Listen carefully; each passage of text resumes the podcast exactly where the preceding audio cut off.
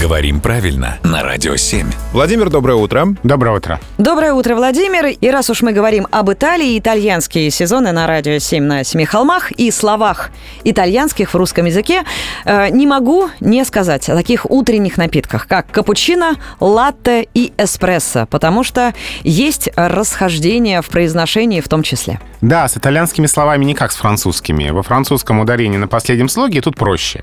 А вот э, в заимствованиях из итальянского колебания очень часто бывают. Мы сомневались тирамису тирамису, латте латте и так далее. Но словари навели порядок. Только латте с ударением Так. на первом слоге. Латте – это молоко. Ну да, и вот э, кофе, где оно есть. Да. Кстати, кофе латте, если вдруг два слова, пишется раздельно. А, ну да. Да. Эспрессо. Эспрессо, там нет «к», никакой не экспрессо, эспрессо. Некоторые сейчас удивились сильно. А в чем проблема с капучино? А в капучино, как и эспрессо, кстати, проблема, сколько там согласных. Вот эспрессо, первая «с» одна, а потом их две.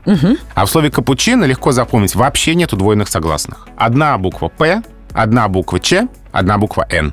Мы ничего там не удваиваем. А вот как-то просится. Просится, потому что в- многие знают иностранные языки, в том числе итальянский. Есть такой миф, что если в языке источники две согласных, то и по-русски две согласных. На самом деле нет. Вот английское «офис» с двумя «ф», по-русски одна. Немецкое «коридор» с двумя «р», по-русски одна. Вот и в капучино удвоенные пропали. Если в английском языке Борисов с двумя «ф», то, соответственно, в русском Борисов одна.